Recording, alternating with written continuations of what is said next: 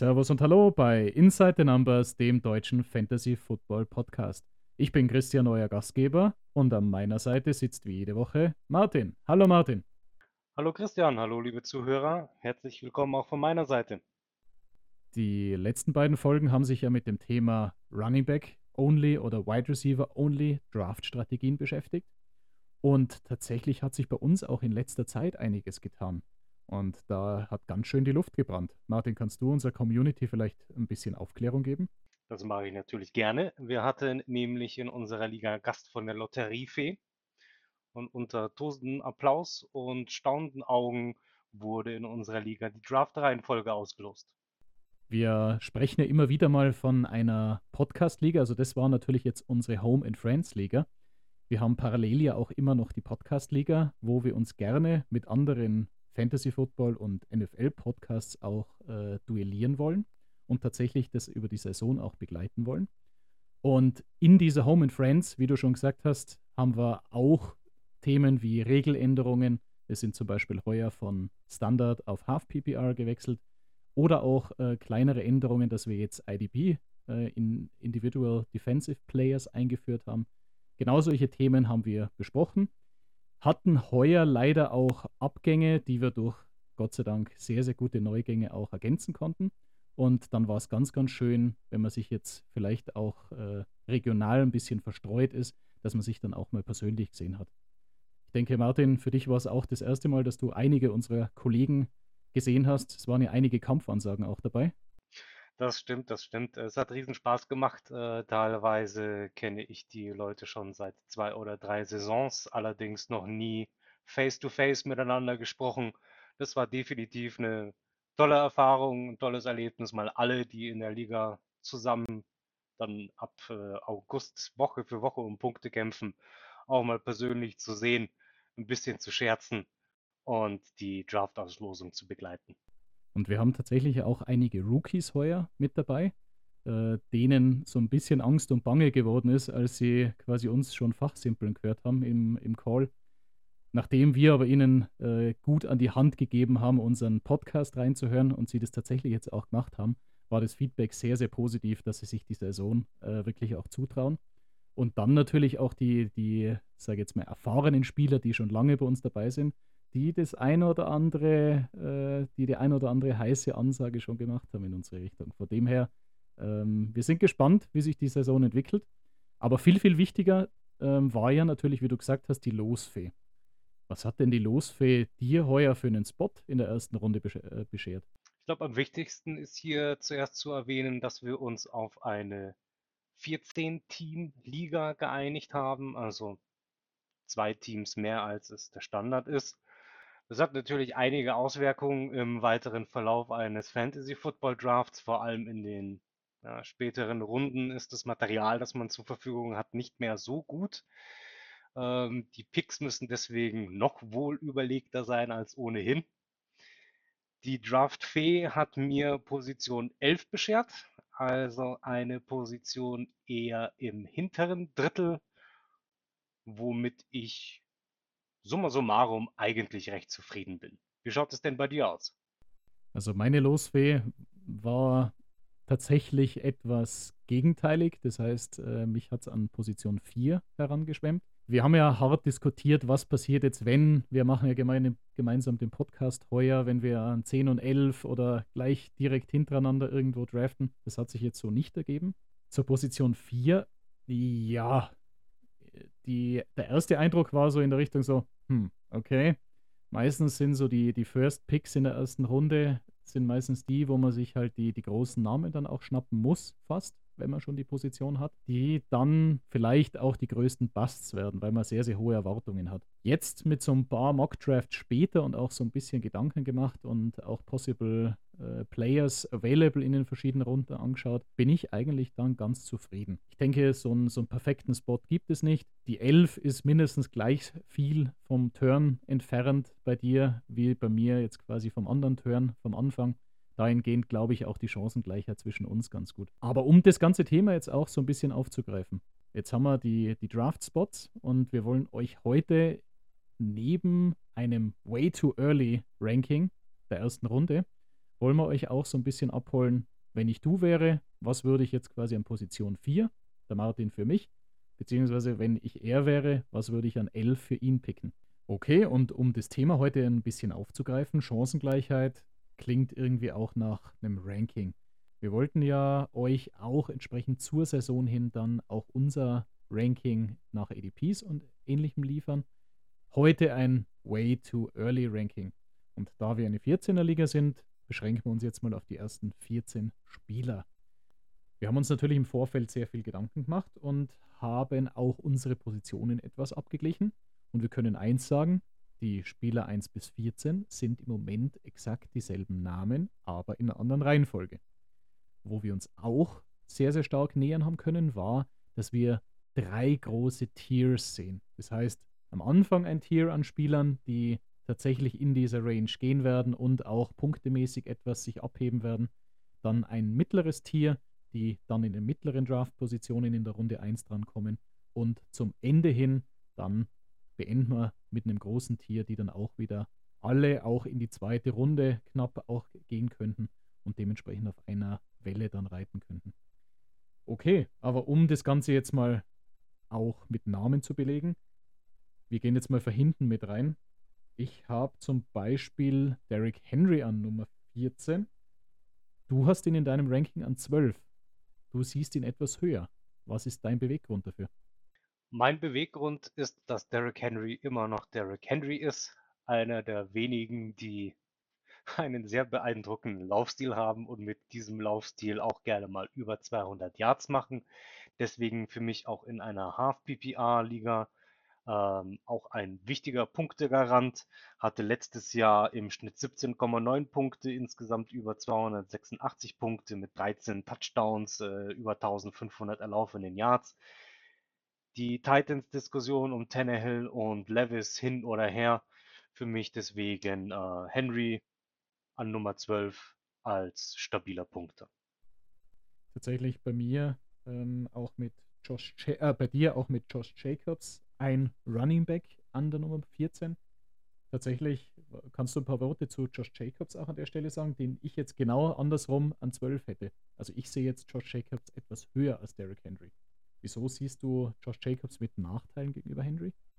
Josh Jacobs hatte mit mir eine sehr innige und kurze Beziehung in der letzten Fantasy-Football-Saison. Ähm, ich hatte ihn ähm, relativ früh gedraftet, da ich davon überzeugt war, dass er im Backfield der Raiders abliefern wird.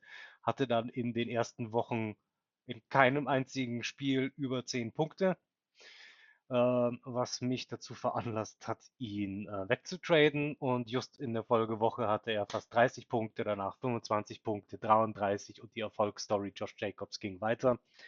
Ähm, hatte dann insgesamt 12 Rushing Yards mit einem Punkteschnitt von 16,2 Punkten pro Woche. Mal als Vergleich ein ähm, ein Eckler äh, kam letzte Saison auf 15,6 Punkte. Deswegen Josh Jacobs für mich in der ersten Runde immer noch ein Pick. Insgesamt äh, sehe ich ihn aber trotzdem hinter Henry, da diese Leistungsschwankungen aus dem letzten Jahr auch in diesem Jahr möglich sein werden. Ein neuer Quarterback hinter der O-Line. Äh, man wird sehen, ob ich recht behalte oder nicht, aber aus dem Grund äh, Josh Jacobs hinter Derrick Henry. Ich kann ja nur eins sagen, Firma dankt wir waren ja tatsächlich äh, Trade-Partner. Ich habe Josh Jacobs dann, ich habe an ihn geglaubt und wurde dann auch belohnt äh, zur Mitte der Saison. Ich habe ihn Richtung Fantasy Playoffs dann auch wieder weiter getradet, aber Firma dankt war tatsächlich ein guter Pick letztes Jahr. Wenn ich jetzt quasi Nummer 13 bei mir reinschaue, ist bei mir Stefan Dix, den du wesentlich höher hast. Du gehst an Position 9 mit Stefan Dix mit rein. Vertraust du der Connection mit Josh Allen und schaust du weniger auf seinen dievenhaften Abgang am Saisonende? Tatsächlich interessiert mich der dievenhafte Abgang nicht. Ähm, wir erinnern uns an seine, an seine Departure bei den Vikings, die auch nicht gerade nett war. Ähm, er hat eine größere Rolle gefordert, diese Rolle nie bekommen, hat das große Geld gesucht, den Erfolg, was auch immer, ein bisschen frische Luft in Buffalo ähm, und hat von Anfang an bei den Bills abgeliefert. Deswegen die Zahlen sprechen für Dix über 266 Punkte im Fantasy Football letztes Jahr. Fast 1500 Yards gefangen, etwas zum Ende der Saison hin abfallend. Ähm, das äh, hat aber die gesamte Bills-Mannschaft oder alle Bills-Spieler im Fantasy-Football ähm, nach unten gerissen. Beispielsweise hatte Allen tendenziell viele oder überraschend viele Interceptions zum, zum Ende der Saison hin. Für mich aber in der nächsten Saison die Bills wieder einer der Top-Contender. Dix ein Top-Receiver oder der Nummer 1 Receiver von Josh Allen und deswegen für mich an Nummer 9 ein durchaus relevantes Rank. Du hast Dix an 13, warum? Ich habe tatsächlich Dix an 13, weil ich andere Wide Receiver stärker sehe. Das heißt, äh, ich sehe, ich würde dieser Diven-Komponente doch ein klein wenig auch Beachtung schenken. Zusätzlich sehe ich diese Aktion mit Dalton Kincaid, welcher ein sehr starker Passcatcher ist, dass auch äh, die sogenannten 12 Personnel hier wieder ins, äh, ins Gespräch kommen, das heißt zwei Tight Sets und auch tatsächlich vielleicht das eine oder andere Red Zone Target an Dix verloren geht und dementsprechend sehe ich ihn etwas niedriger als du. Wo wir uns aber einig sind und etwas gegen den Konsensus auch laufen, wie Sean Robinson. Wir sehen ihn beide definitiv ein First Round Pick. Er wird entsprechend seiner Anlagen auch seine Punkte machen. Ich habe ihn an 10, du hast ihn an 13 tatsächlich, er hat noch nichts in der NFL geleistet, er ist noch keinen Yard gelaufen. Dahingehend Bishan Robinson, High Risk, High Reward. Er könnte tatsächlich ein Clou für denjenigen sein, der ihn pickt, wenn er wirklich alles abreißt und Fantasy Football äh, quasi zu Ende spielt. Tatsächlich sehen wir ihn aber ähnlich in diesem dritten Tier eher gegen Ende erster Runde, anstatt dem, der Average Draft Position, die teilweise sogar in den Top 5 oder spätestens an 6 ihn dann entsprechend auch sieht. Nummer 13, Bishan Robinson. Bei dir, bei mir entsprechend an 10. Wenn ich da dann in die Nummer 12, Nummer 11 gehe, kommen bei mir jetzt wieder zwei Running Backs mit Nick Chubb und Josh Jacobs.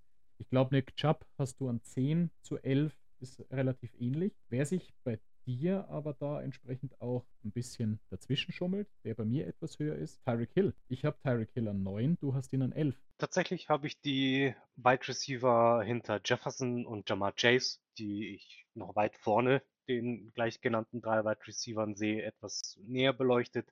Das sind für mich Cooper Cup, Stephon Dix und Tyreek Hill. Für mich vom Punktepotenzial alle ähnlich. Ich habe Hill ähm, deswegen hinter Dix an Nummer 11 gepickt, da mich die Zahlen von Dix über den Saisonverlauf mehr überzeugt haben. Ich glaube, dass äh, Tyreek Hill auch im, in der nächsten Saison zuverlässig punkten wird, ähm, trotz der vielen äh, Spekulationen um die Gesundheit von Tua Tagovailoa. Äh, trotz äh, der starken Konkurrenz durch Waddle auf der zweiten Wide Receiver Position. Ähm, insgesamt stehen äh, Hill sieben Touchdowns äh, gegenüber Dix elf Touchdowns. Das ist schon ein kleiner Unterschied, der sich äh, auswirkt. Auch bei den Targets ähm, oder den Receptions nehmen sich Dix und Hill nicht viel. Ähm, deswegen ist Hill bei mir hinter Dix auf Nummer 11 gelandet. Mein Booster für Tyreek Hill an Nummer 9 war speziell das Upgrade auf der Quarterback-Ersatzposition. Letztes Jahr Skylar Thompson beziehungsweise auch Teddy Bridgewater, wenn er mal gespielt hat, waren jetzt nicht das Gelbe vom Ei. Das heißt, wenn Tour sich eine Auszeit gönnen musste, war natürlich da auch ein, ein riesiger Abfall für Tyreek Hill erkennbar. Den sehe ich mit Mike White nicht in ähnlicher Form. Er hat bei den Checks durchaus äh, zu überzeugen gewusst. Dahingehend ist bei mir Tyreek Hill etwas höher. Wo wir uns aber dann wieder treffen, ist tatsächlich die Position des nächsten Tiergaps. Wir haben jetzt quasi Nick Chubb noch knapp vor dem Tiergap. Wir sehen dann gegebenenfalls, du hast ihn erwähnt, bei dir an 8 Cooper Cup. Der würde bei mir vielleicht sogar noch in das zweite Tier reinfallen. Ähm, ich sehe Cooper Cup als den Comeback-Player Nummer 2. Die Nummer 1 kommt noch etwas später dran. Tatsächlich ist Cooper Cup für mich da etwas höher als dieses äh, Tier zu sehen. Wo wir uns aber ganz klar ähneln, ist die Nummer 7. Willst du der Community verraten, wer unser beider Nummer 7 ist? Das mache ich natürlich gerne. Äh, Nummer 7 äh, in unseren beiden Rankings ist Travis Kelsey, Tight End der Kansas City Chiefs. Ich habe mir in der Vorbereitung für jeden Spieler ein paar Zahlen aufgeschrieben, Targets, Yards, Catches und so weiter. Äh, bei Kelsey steht bei mir nur Mahomes, Positional Advantage, Und das sind für mich die Gründe, warum man Kelsey durchaus an Nummer 7 sehen kann, fernab von allen Zahlen.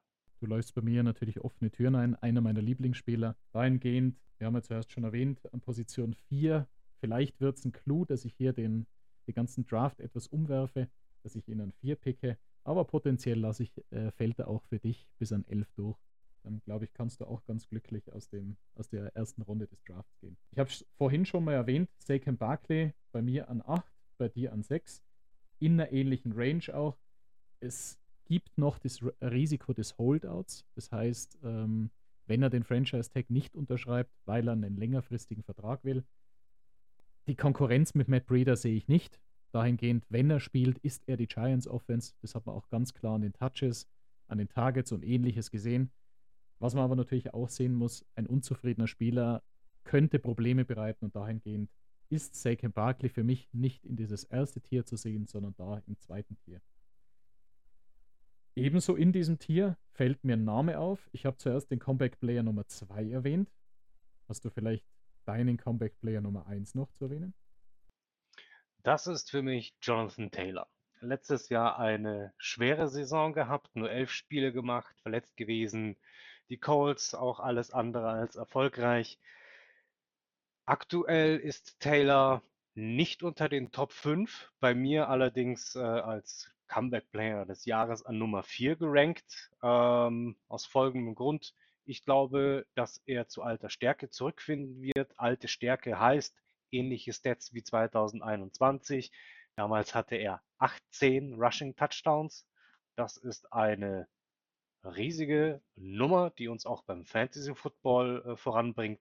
Das heißt, die 130 Punkte im letzten Jahr, die er eingefahren hat, denke ich, waren eine Eintagsfliege und wir können in der nächsten Saison wieder mit Taylor und weit über 200 Punkten rechnen. Vice versa natürlich hier. Du hast ihn an Nummer 5, ich habe ihn an Nummer 4, Jamar Chase, der Wide Receiver der Bengals.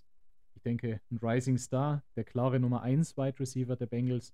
Sie haben die O-Line etwas aufgestafft. Ich denke auch, dass Mixon dort den Paycard hinnehmen wird und entsprechend sich auch äh, in der Effizienzskala etwas wieder steigern wird. Dahingehend Jamar Chase für mich eigentlich ganz klar gesittet. Knapp unter dem ersten Tier. Und das erste Tier von den Namen her McCaffrey, Eckler, Jefferson.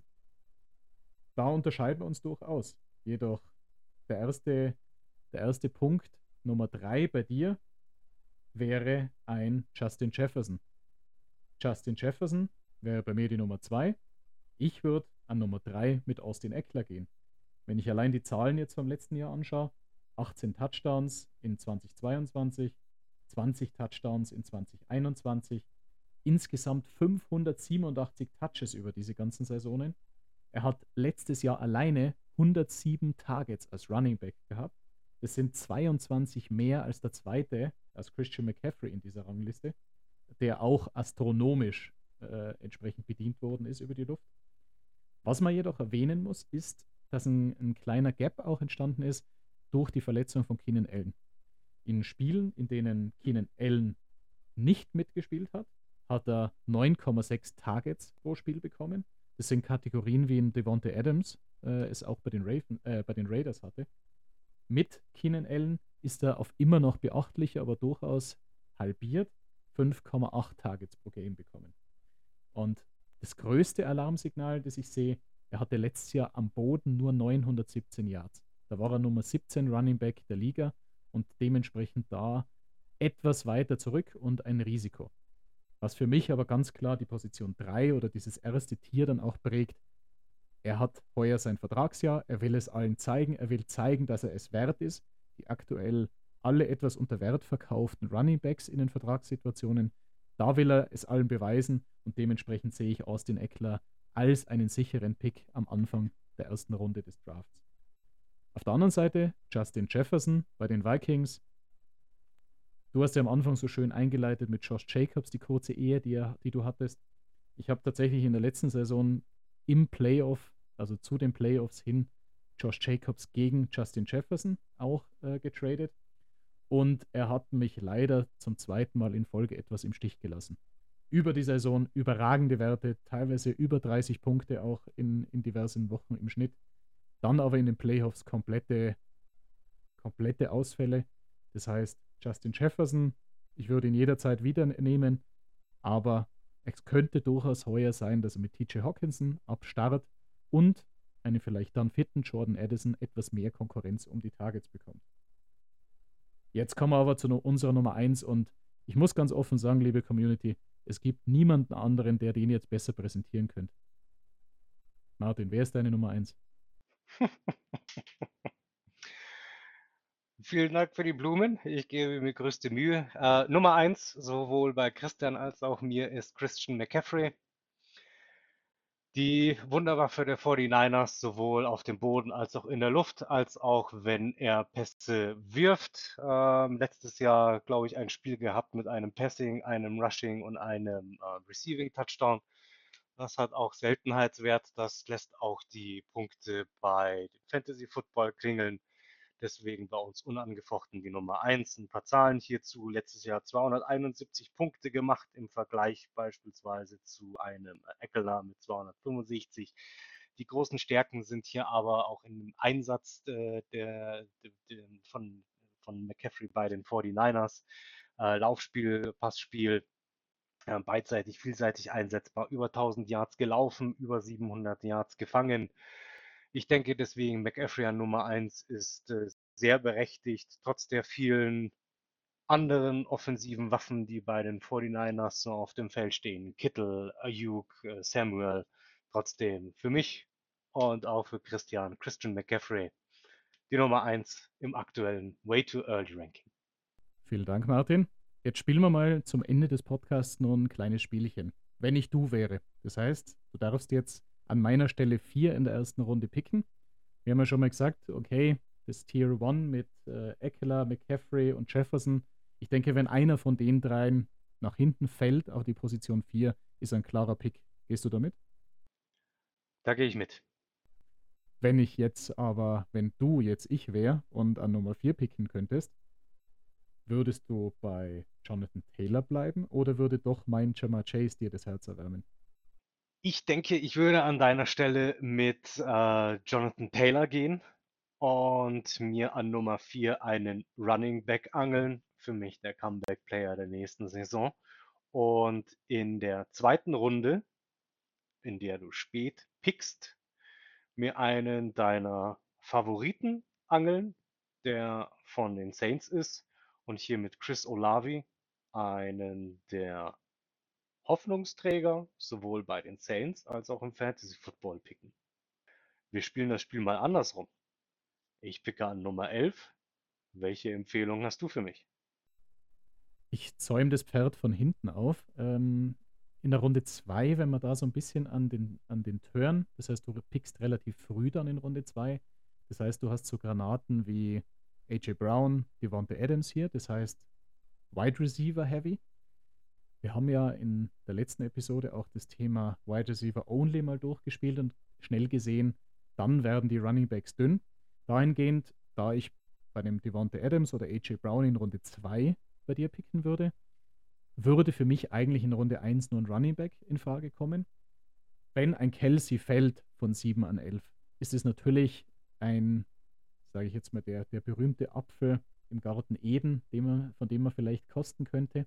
Tatsächlich würde ich jetzt aber an 11 eher in die Richtung von einem Nick Chubb, Josh Jacobs schauen. Und Tony Pollard kommt dir ja nicht ins Haus. Dahingehend will ich dem natürlich auch folgen. Aber ein Nick Chubb oder Josh Jacobs wären für mich ein solider Running Back zum Start. So viel zur heutigen Episode.